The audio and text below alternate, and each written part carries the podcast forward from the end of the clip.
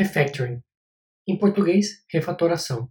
É o processo de modificar um sistema de software para melhorar a estrutura interna do código sem alterar seu comportamento externo, segundo a Wikipedia.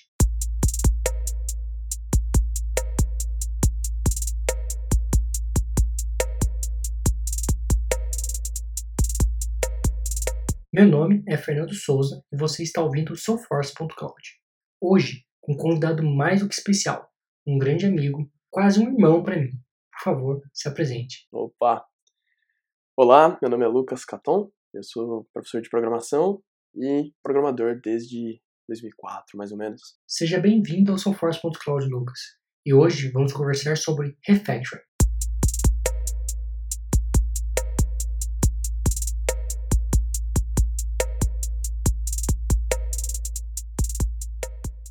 Algo que eu mesmo já vivenciei muito e que eu vejo que alguns desenvolvedores ainda fazem, é quando começa no novo emprego, começa a olhar o código, aquele estilo de código meio bagunçado, é, olhar o que quem saiu deixou para trás, né? A primeira coisa que vem na cabeça daquela pessoa é, puta, preciso refatorar. É, eu já vivenciei isso, já tive fatos de, de, realmente refatorar alguns pontos, mas hoje eu acho que acredito que com a maturidade, né, é, refatorar é um dos pontos que eu penso realmente o quão necessário é e evito às vezes tentar fazer isso sem ter muito sentido para aquilo. Como é que você vivencia isso hoje? Já passou por um cenário parecido? Já eu acho que todo mundo passa por isso, né? Porque quando você troca de emprego, bom, na maioria dos casos, você tá buscando uma coisa melhor, né? Seja um salário melhor, seja uma equipe com uma cultura mais bacana e tal.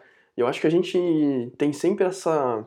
A gente sempre assume, quase que inconscientemente, que você vai encontrar um. tudo mais organizado, né? E aí a primeira vez que você chega, configura o projeto e olha o código, nem sempre é aquele mundo ideal, né? O estilo de código pode ser diferente do seu e tal. Então eu concordo com você que dá essa sensação de, de querer arrumar casa, de querer refazer tudo do zero, refatorar e tal. Mas realmente é uma coisa que nem sempre pode ser uma boa ideia. É. Eu tinha um, um chefe de alguns anos atrás que ele, ele era muito fã de um projeto legado que a gente tinha, um projeto gigante, muito difícil de manter, só que era o projeto que mais dava dinheiro para a empresa. E ninguém gostava de trabalhar nesse projeto em particular, e ele tentava mudar a cabeça das pessoas nesse sentido. Tipo, olha galera, realmente esse projeto não é o melhor, mas é o que mais dá dinheiro, é o é projeto mais importante que a gente tem, é o que está pagando as contas. Então vamos, pelo menos, né, dar uma, uma credibilidade para o projeto. É, eu, eu, tive um cenário assim de fazer um refactor que foi positivo. Então, acho que uma das primeiras empresas que eu trabalhei na época eu era até estagiário ainda. É, a empresa utilizava um componente já bem defasado lá da, da época de .NET, bem defasado para poder criar a página de lançamento de nota. O professor entrava para fazer o lançamento de nota. Então, era um sistema é, em web e usando componentes bem defasados. E na época eu falei, cara, a gente não precisa usar esses componentes. Vocês gastam né, uma fortuna com esse componente que já está até velho e ninguém usa. É, eu fui lá e refatorei tudo, meio que por minha conta. Eu peguei aquilo, abracei aquela ideia e, e deixei tudo usando o padrão que o .NET oferecia na época. E virou um negócio assim, tipo, lindo de se ver, entendeu? De dar gosto, cara. Uhum. Mas já teve casos de, não nessa empresa, em outros, outros casos, de fazer uma refatoração e mexer num ponto que estava funcionando, que eu achei que ia ficar melhor, e piorar a coisa toda, entendeu? Daí você acaba gerando um, um problema maior, né? Como que às vezes eu costumo dizer que cada linha de código que você escreve, você acaba deixando um bug lá, né? Então, dependendo do que você vai refatorar, é melhor você nem mexer, né? Sim.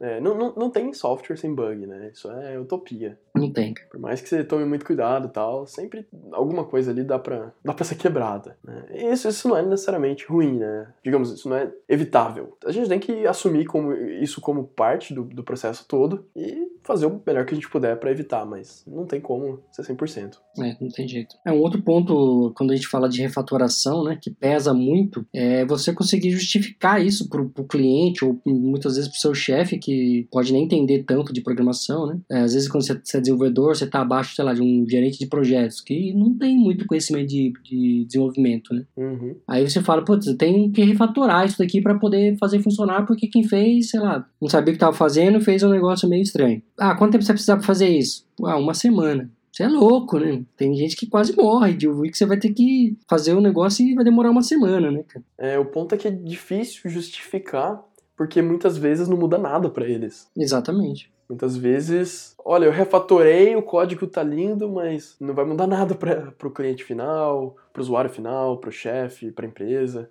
É, é, a ideia principal é essa, né? É a mesma coisa, só que agora o código que estava por baixo dos panos está melhor. Então é difícil justificar isso. Ainda mais quando envolve muito tempo, quando envolve grana. Uhum. Não é tão fácil argumentar. Na empresa que eu trabalho hoje, eu tenho vários cenários desse, cara. De pontos do, do código. Definitivamente, cara, não funciona se você quer fazer uma determinada ação. Então, vou dar um exemplo. Lá é um, é um, a gente tem um cadastro de vagas. A gente quer fazer um inserir várias vagas de uma vez. O sistema não comporta, entendeu? Apesar da plataforma que, que é o Salesforce permitir, quem programou na época não pensou nisso, não pensou que poderia existir um, uma ação em massa. Uhum. Então, a única forma de fazer isso funcionar hoje é refatorando, cara. Mas é realmente um trabalho que vai demorar uma, duas semanas para fazer.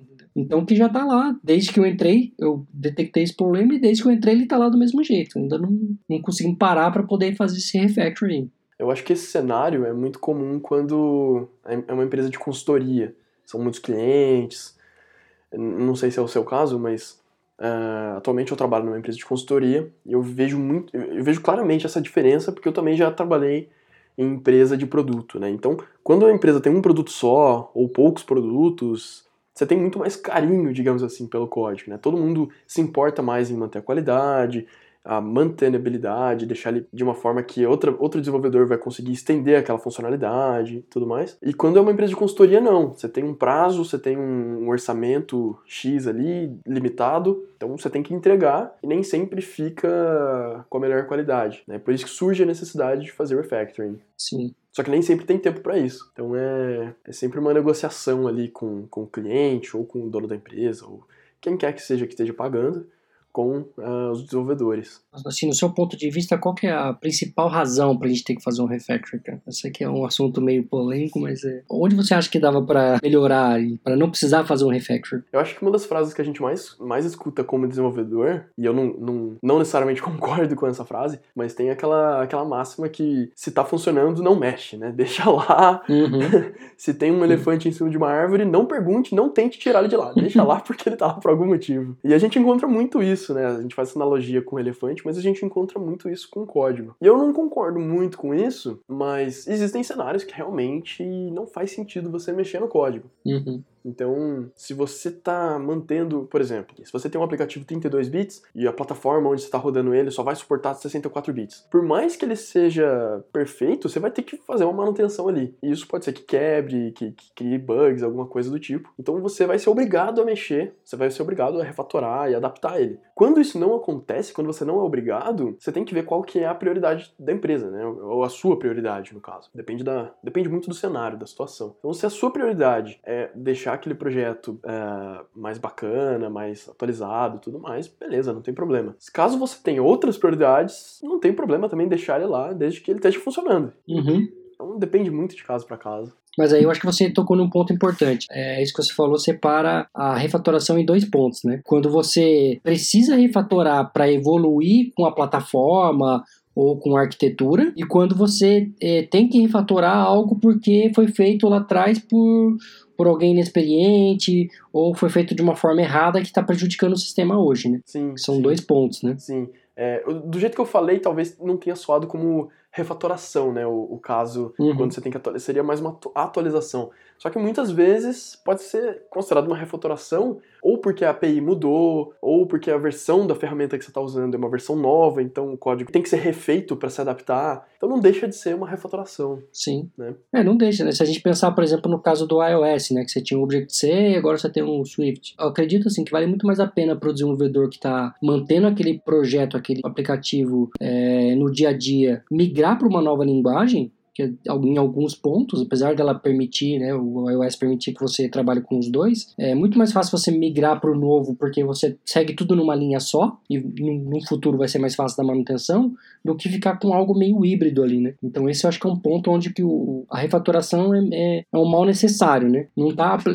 é, afetando o seu negócio, mas para você conseguir evoluir isso de forma mais rápida, você conseguir ter um, uma qualidade melhor do código, né? Você acaba tendo que fazer alguns refactors por conta de onde você está é, desenvolvendo. Né? Você programa em, em que linguagem? Eu programo em Ruby, e a maioria dos projetos que eu trabalho hoje envolvem Ruby on Rails, né, que é, é o framework web do Ruby. Uhum. E nos últimos três projetos que eu trabalhei, eu estou fazendo integração com o Salesforce. Legal. É, então, são, são ou sites ou aplicativos, é, aplicativos web, que integram. Mas você não precisou esbarrar em nada que tenha que exija a cobertura de código, exija teste unitário. Não. Do Salesforce? É. Hum, não, na verdade eu não programo diretamente no Salesforce. Não. Né, tem, tem um pessoal da minha equipe lá que trabalha como desenvolvedor do Salesforce. Uhum. Então eles vêm e me falam, olha, você vai usar esse campo, ou eu chego para eles e falo, eu preciso de campo X. Então eu uso, na minha visão, o Salesforce é quase como se fosse um banco de dados. Eu vejo o Salesforce como um banco de dados. Eu tanto leio informações de lá quando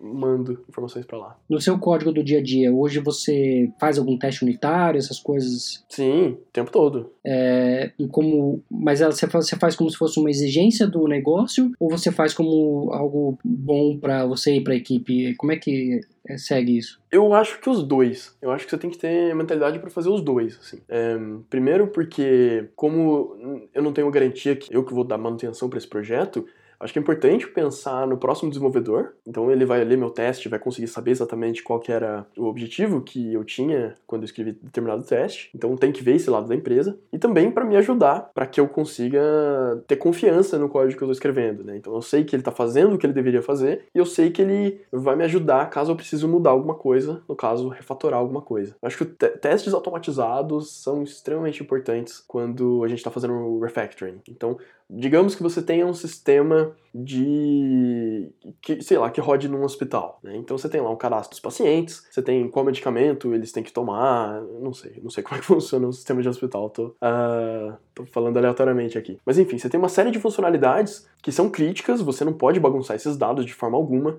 você tem que manter a privacidade dos pacientes, né? Tem, tem, tem muita coisa crítica ali. Se você tiver testes para garantir que tudo tem que continuar funcionando daquela determinada maneira, você fica muito mais confiante para fazer a refatoração de tudo aquilo. Então você vai usar uma linguagem nova, você vai usar uma ferramenta nova, qualquer coisa que você vai refatorar, qualquer ferramenta que você vai usar para refatorar, você consegue garantir que você não está quebrando nada, que você não está criando novos bugs e tal. Inclusive tem uma coisa interessante nesse assunto, que é quando você descobre um, um bug, ou mesmo alguma falha de segurança, alguma coisa importante, é, assim, uma coisa crítica no seu projeto, eu acho muito interessante. Uh, em vez de correr no código e arrumar simplesmente e já mandar para produção novamente, é importante você criar um teste automatizado antes de resolver o bug para simular aquele bug. Então o seu teste teoricamente vai falhar e aí sim você corrige o bug, porque assim você evita que isso ocorra novamente. Que é muito comum a gente ver né, no dia a dia. A pessoa vai lá, corrige o bug, fica dois dias tudo ok, tudo funcionando, passa dois dias o bug volta e começa a acontecer de novo. Né? Então teste automatizado evita que isso aconteça. No mundo Salesforce, é...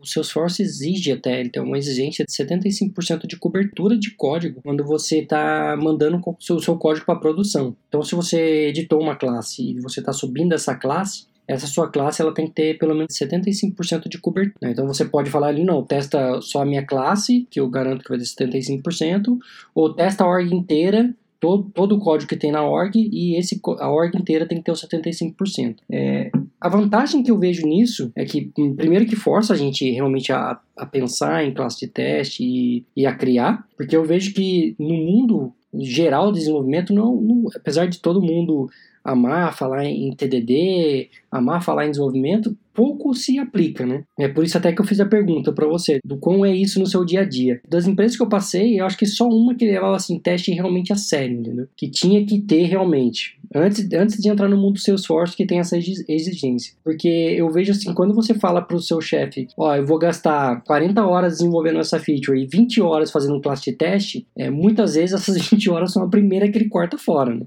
Então, mas aí tem uma coisa, porque o jeito que você tem que vender isso para ele, vender entre aspas, é da seguinte maneira: olha, a funcionalidade X vai demorar 40 horas, eu vou gastar 20 horas de teste, porém se a gente não criar esses testes automatizados, o bug vai voltar depois e aí eu vou gastar outras 30 horas para resolver toda vez que o bug aparecer. Então, se ele fizer a conta, ele vai ver que não faz sentido, né? Que é, é, é, é muito interessante você ter os testes automatizados ali como como garantia. Então, o tempo que você gasta depois não, não compensa. Sim, sim. Mas é, é, pensando naquele mesmo cenário que você falou, né? Quando é uma consultoria, que você está vendendo isso para a pessoa que está comprando do outro lado, é, se não é um produto da empresa, isso acaba passando sendo um custo desnecessário, né?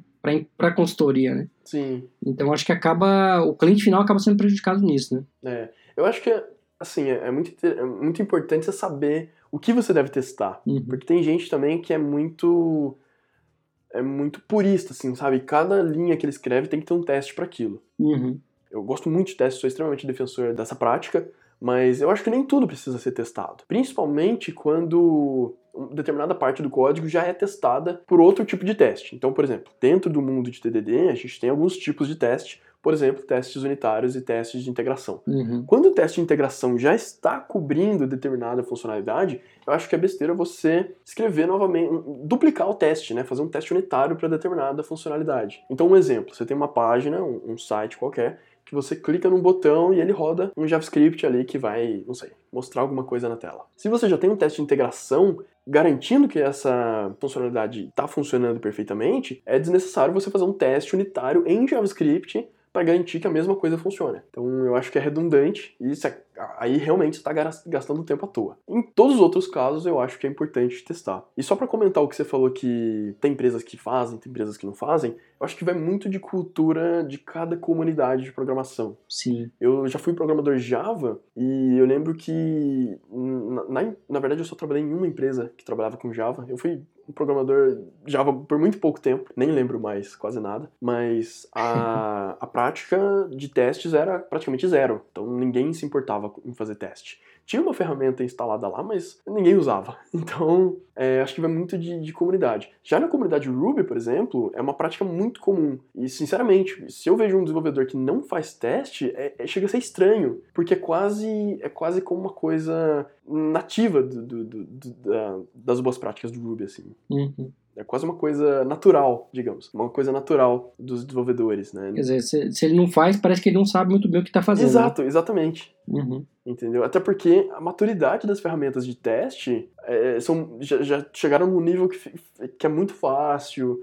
Quando você instala o Rails, por exemplo, ele já te dá uma série de ferramentas para você já usar os testes. Já vem tudo pronto para você usar. Uhum. Né? Diferente de por exemplo, JavaScript, que é uma comunidade que ainda está amadurecendo muito, está em constante mudança, tem muita coisa sendo implementada, eles. Eu, eu tô vendo que tem muita gente é, criando testes, o que eu acho sensacional, mas eu ainda vejo a maioria das pessoas olha para testes e fala: ah, é legal isso aqui, um dia eu vou aprender, mas por enquanto não. Por enquanto, né, deixa ali, depois eu, depois eu brinco com isso. É, você, você tocou num ponto que eu ia tocar agora, cara, que era justamente a parte de é, teste em JavaScript. É, eu acredito que você deve escrever bastante código em JavaScript. É, e como é que é esse teste para você? você? Você realiza algum ou não? Porque até hoje eu nunca vi um desenvolvedor real, tá? Tipo, alguém próximo, assim, né? Que faça teste em JavaScript, cara. Eu nunca vi nenhum teste de... Ah, não, tem. De código JavaScript. Sem ser o código, tipo de plugin que você baixa ou nada do tipo, entendeu? Uhum.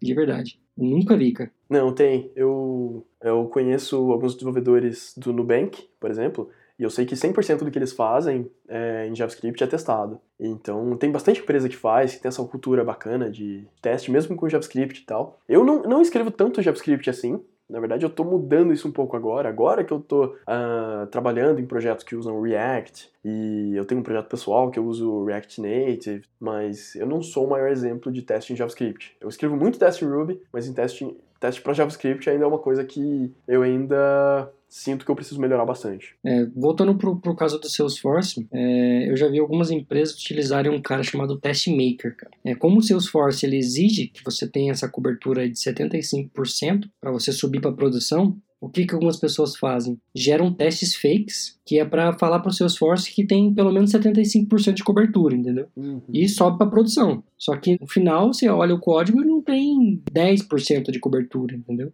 E quando você precisa fazer uma, uma, manutenção numa classe específica ou precisa subir algo é, rápido, você não consegue. Você tem que acabar ficando sempre enganando o sistema para conseguir fazer essa cobertura. Entendi. Bom, e na parte de, de ferramentas, o que, que você utiliza para ajudar você no seu dia a dia aí? Eu acho que tem algumas ferramentas que ajudam a identificar problemas no código, né? Tanto se você estiver usando IDEs ou se você estiver usando só o terminal, tem algumas CLIs para análise do estilo de código, que é basicamente assim, não, não é aquele código, não é aquela, aquela alteração que vai mudar alguma coisa de fato, então independente do jeito, do, do estilo que você fizer, tudo vai funcionar, mas é aquele ou aquela discussão se você coloca, se você abre chaves na mesma linha ou na linha seguinte, ou se você usa aspas simples ou aspas duplas. Muitas plataformas, qualquer, um, qualquer uma dessas formas que você fizer vai funcionar. Só que não fica consistente com outros desenvolvedores. Então, no JavaScript isso é muito comum, por exemplo. E aí tem algumas ferramentas, uh, eles chamam de lints, L-I-N-T, que verificam esse estilo de código. No, no caso do Salesforce, é, o padrão que eles usavam antes era um, um plugin para o Eclipse, cara. Que Deus o tenha. eu já me livrei do Eclipse há um bom tempo. É, hoje eu utilizo o IntelliJ, Uhum. Então tem um plugin para ele também que você interage com o Salesforce. Tá anos luz na frente do Eclipse. É, eu gosto muito de, de IDE. Acho que tem muitas vantagens e refactoring e de qualidade de código mesmo. Tem o CLI hoje do próprio Salesforce, que você pode interagir com Visual Code ou até mesmo o Sublime, mas eu nunca cheguei a utilizar, cara. Sempre preferi o uso de IDE mesmo. É, a questão de que você disse aí de, de chaves em cima, embaixo, como você vai fazer seu estilo de código, né? Eu, eu sou bem crítico quanto a isso, cara. Eu, eu tento deixar meu código assim bem impecável, cara. Quando eu pego qualquer código para editar, eu tento sair daquele código com ele impecável. Uhum. Eu coloco isso como uma premissa para mim. Então, se eu, se eu, É sempre importante você deixar o código melhor do que. Isso, exatamente, cara. Você sai dali, mas ele tem que estar melhor do que você quando estava quando você chegou. Exatamente, eu tenho essa premissa. Então, se eu pego uma classe para mexer, eu tento é, não alterar o código, mas eu tento organizar isso, entendeu? Do tipo, é, chave para cima, espaço depois, é, antes de um if.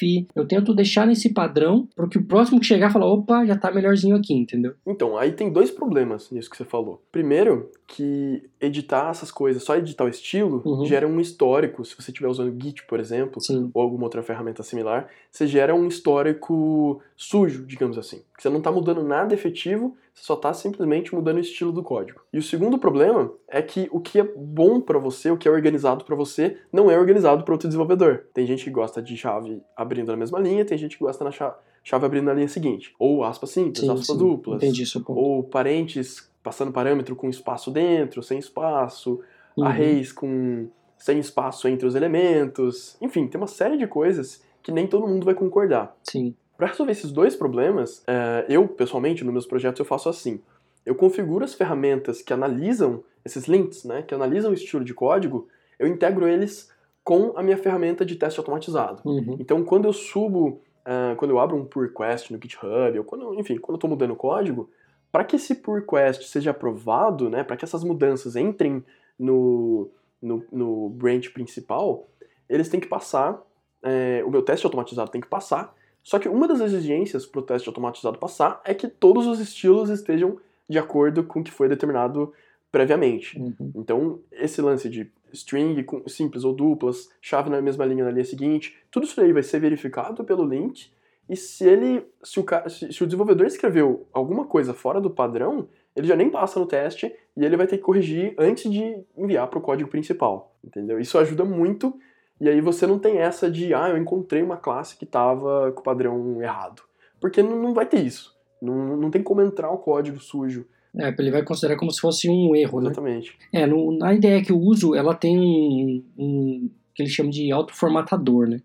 Então você tem uma tecla de atalho que você aperta que ele formata o, o documento uhum e naquele, naquele padrão, né? Ele vai tentar deixar mais, o mais padrão possível toda a sua classe. É a vantagem hoje é que tipo, todos os desenvolvedores da empresa usam o mesmo IDE. Então a gente consegue meio que manter esse padrão aí utilizando essa tecla de atalho antes de salvar o arquivo. Né? Uhum. Existem ferramentas para o Salesforce que fazem isso que você está falando. Eu nunca cheguei a utilizar, mas eu sei que existem ferramentas, e são pagas, são de terceiros, que fazem esse, essa análise mais crítica, né? De ver se está seguindo os padrões adotados. Você consegue configurar alguns padrões e ver se está seguindo esse padrão. Mas eu, eu nunca cheguei a utilizar nada disso para o Salesforce. Entendi. Mas realmente acho que é é o que faz toda a diferença, né? É, Manter um, um padrão para todo mundo que está desenvolvendo aquele código. Né? É, eu acho importante que ou a empresa tenha um estilo assim pré-determinado, né? Ou, mesmo que não tenha, é importante que as pessoas se juntem, os desenvolvedores se juntem para criar um estilo. Então, Uhum. geralmente é um arquivo de, de, de, de configuração que é compartilhado com todo mundo em algum lugar, que você importa na sua IDE ou na sua ferramenta, que esse arquivo tem todas as diretrizes, né? Aspas simples, aspas duplas, tudo aquilo que a gente já falou. E aí você, o seu, a sua IDE, a sua ferramenta vai seguir aquele padrão Uhum. que foi determinado anteriormente. E se não tiver, é legal juntar todo mundo, fazer uma reunião, alguma coisa, para que seja decidido, né? O que, que é, o que, que fica bom para todo mundo. Nem sempre todas as pessoas envolvidas vão concordar, mas às vezes você tem que seguir o que a maioria gosta ou o que funciona melhor. Às vezes envolve outras questões, não só de estilo, né? Mas envolve boas práticas, envolve segurança. Aí tem que ver o que, é mais importante, né? Tanto para os desenvolvedores quanto para a empresa. É aquele ponto, né? As boas práticas é, é, ajudam não só nesses pontos, mas também em outros, como nome de método, nome de variáveis, né? Você aplica isso hoje ou não? Sim, com certeza. Eu tenho até uma, uma historinha pra contar que no- eu tava trabalhando num projeto Salesforce e a gente tinha um- uma versão sandbox e a gente tinha uma outra versão em, em produção e na teoria elas eram idênticas e aí o que aconteceu foi o seguinte começaram a aparecer alguns bugs só em produção né a gente testava mesmo o mesmo cenário né, no sandbox funcionava a gente testava em produção e funcionava de vez em quando, tava, tava intermitente, na verdade. Tinha hora que funcionava, tinha hora que não funcionava. E aí, depois de quase um dia de investigação, a gente descobriu que os nomes dos campos de determinados objetos do Salesforce tinham sido escritos ahn, diferentes, com maiúscula, com minúscula, com underline. Então foi uma questão de padronização. E eu sei que o Salesforce tem, eh, ele não é sensível à caixa, né, case sensitive, porém eu estava usando uma integração com o Heroku Connect, que é o que faz a ponte com outras aplicações. E aí nesse caso ele pega os dados do Salesforce e coloca no banco de dados Postgres. E aí que foi o problema, porque aí o Postgres é case sensitive. Então o que era maiúscula continuava sendo maiúscula. Se eu tentasse digitar minúscula não funcionava. E o cara do o desenvolvedor do Salesforce nem se nem se atentou a isso. E aí a gente teve um problema que só acontecia em produção. E aí justifica essa, essa boa prática aí que você comentou agora há pouco de manter o nome dos métodos, variáveis, campos, enfim, manter sempre no mesmo padrão. É, na verdade, é, esse problema ele nunca teria num ambiente só Salesforce, né? Sim. É quando você sai do ambiente Salesforce que você acaba tendo esse tipo de, de problema, né? Uhum. Até mesmo hoje, se você for fazer, dependendo do como você consome o seu Salesforce no JavaScript, se você tem esse nome diferente aí, né? É, com caixa alta, caixa baixa, você pode ter esse problema até mesmo no, no Salesforce com JavaScript. No seu caso, foi um pouco mais além, né? Você estava usando um, um conector para poder fazer essa comunicação. Uhum. Você nem estava no ambiente propriamente Salesforce, né? Exato. Você falou anteriormente, você estava usando, tava usando ele só como um banco de dados, né? Exatamente. E no seu caso, você conectava num banco de dados que, que falava com outro banco de dados, né? Então era, era um, um passo a mais ainda, né? Precisamente. É. E realmente, é, nesse ponto, a boa prática e um, um padrão ajuda muito, né? E foi exatamente depois desse problema que nós sentamos juntos, né? Nós, desenvolvedores Ruby, com os desenvolvedores Salesforce, e a gente criou essa regra que todos os nomes de campos iam ser em minúsculas, justamente para não ter esse problema. E a gente concordou com isso. A partir desse momento, todo mundo só usou nome em minúscula e, enfim, continuou funcionando para o Salesforce, como você falou, né? Porque ia funcionar de qualquer jeito, e continuou funcionando para a gente, porque a gente já assumia de antemão que ia estar sempre em minúscula. É, o Salesforce, eh, recentemente, ele fez uma mudança na parte de, de criação de objetos, né?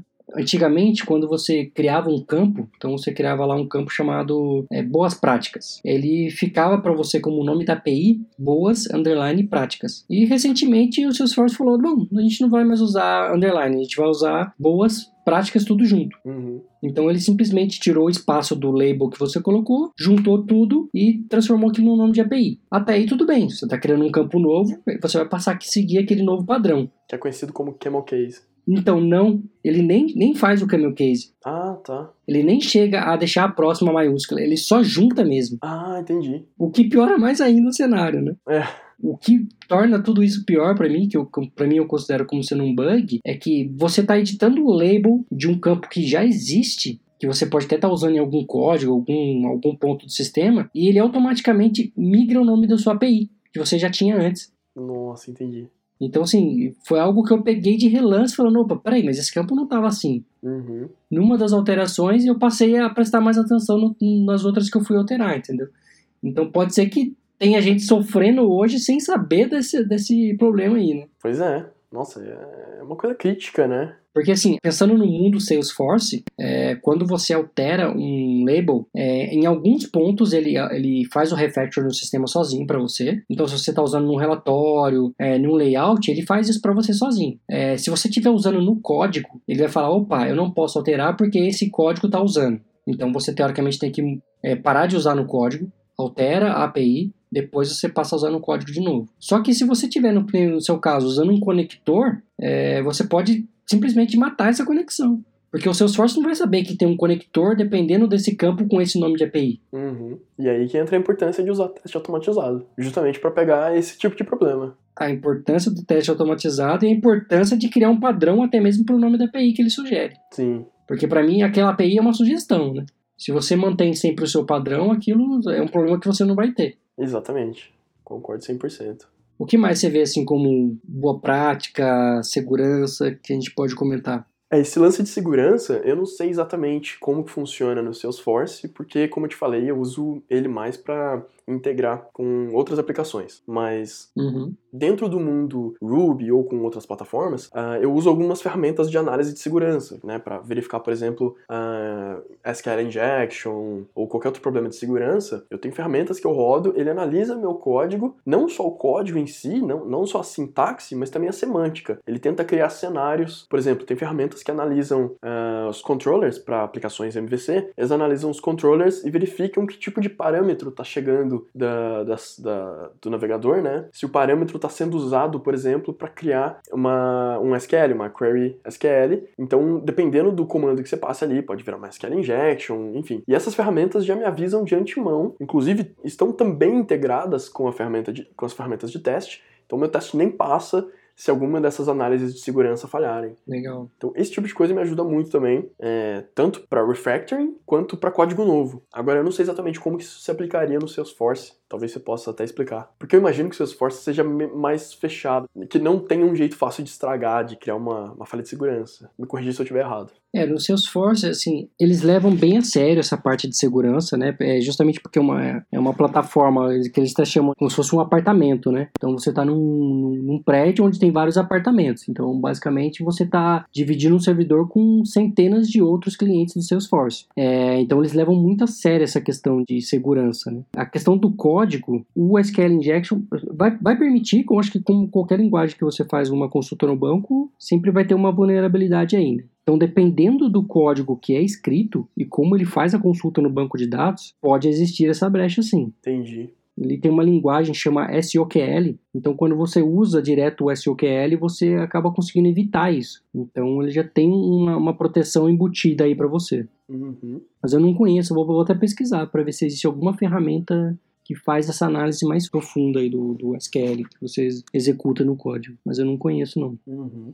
Bom, em linhas gerais, cara, é... fechando o um assunto de refactoring, eu vejo que em alguns casos é um mal necessário, como a gente falou, né? Quando prejudica o, o código, muitas vezes para você corrigir um bug, você acaba tendo que fazer o refactoring de alguns, alguns trechos do código. E tem uns cenários onde você tem que fazer o refactor para conseguir evoluir. Apesar de ser um, um, um refactor, dependendo do produto que você tem, acaba sendo até difícil de justificar, né? Mas eu vejo o refactor como sendo não um vilão, né? A gente não pode tratar como sendo um vilão do código, mas geralmente quando a gente faz um refactor acaba ficando algo, se a gente não fizer como a gente falou aqui, né?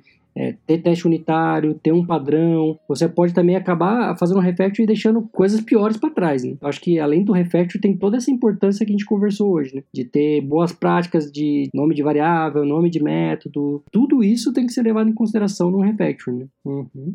Qual é a sua visão sobre isso para fechar o assunto de refactoring? É, eu acho que tem é, esses dois cenários que você comentou. Tem o refactoring que é para você, que é para permitir que você consiga evoluir mais o seu código. Você precisa de uma funcionalidade nova, só que para dar esse, esse próximo passo você precisa dar um passo para trás e arrumar a casa primeiro, arrumar o código que não tá tão legal. E também tem o refactoring que é simplesmente para melhorar a qualidade do código. Às vezes pode ficar mais rápido, pode ficar mais seguro, né? E aí entra inclusive os argumentos que você pode usar para negociar com seu chefe, com seu cliente, para mostrar que vale a pena, né? Agora, eu, eu sou bem defensor dessa ideia de lembrar que projeto que está tendo retorno financeiro, né, que está tendo retorno uh, efetivo para a empresa, porque às vezes você está achando que está ajudando, está resolvendo um problema, sendo que na verdade você só está criando um problema desnecessário. Então, criando um problema novo. Criando um problema novo, exato. Então acho que só o tempo e a maturidade como desenvolvedor vai te permitir que você saiba o que você deve fazer e quando, né? Tem inclusive uma história, é, eu não sei se realmente é verdade, eu escutei num outro podcast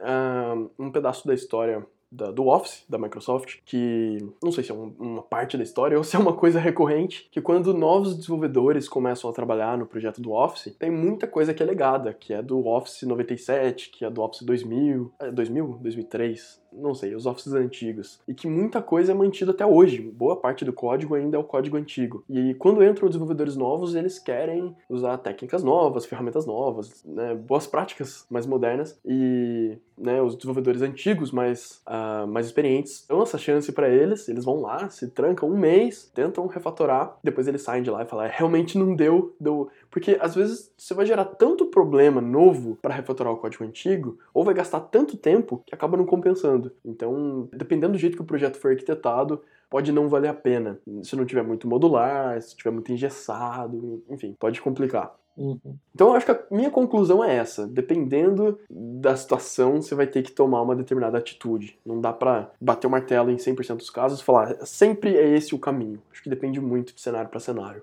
Sim emendando agora com esse exemplo que você deu da Microsoft, eu acho que pode ser que esse também seja o ponto deles de falar, olha, não, vai aí, faz. Que no, no fundo, no fundo, o cara vai ter que entender o código que tá lá para poder tentar fazer o refactor, né? E depois vai ver que não é impossível, né? Então acho que eles acabam, né, de repente deixando ele, ele se levar pela onda e pela vontade, mais para poder se ambientalizar com esse código, né? Porque mais cedo ou mais tarde pode ser que ele tenha que pôr a mão lá para corrigir qualquer coisa. Né? Bom, Lucas, foi muito legal esse nosso bate-papo, cara. Acho que a gente conseguiu cobrir bem a ideia do refactoring.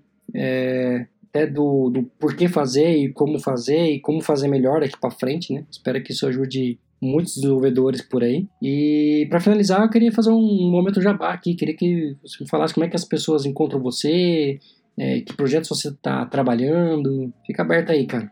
É, bom, primeiramente eu queria agradecer aqui o convite, né? Foi realmente muito legal esse bate-papo. Um, Acho que deu para passar um pouquinho da ideia do que é refactoring e tal. E, bom, sobre mim, eu tenho um curso de programação. É, esse curso eu abro uh, aproximadamente três ou quatro turmas por ano, mas se você quiser saber um pouco mais sobre o meu trabalho, eu publico bastante vídeos, bastante artigos, alguns mini cursos, eu publico bastante coisa no meu site, bastante coisa de graça. Então, se você quiser saber um pouco mais de mim, você pode acessar meu site www.lucascaton.com.br. Tem meus artigos, meus vídeos, tá tudo lá, minhas redes sociais, você consegue encontrar tudo lá no meu site. E é isso. Obrigado pelo convite. Foi um prazer participar aqui e sempre que precisar pode contar comigo. Legal, cara. Foi um prazer ter você aqui. E vou deixar o link do, do seu blog aqui na descrição. Obrigadão, Lucas. Um forte abraço, cara. Valeu, Fernando. Abração. Tchau, tchau.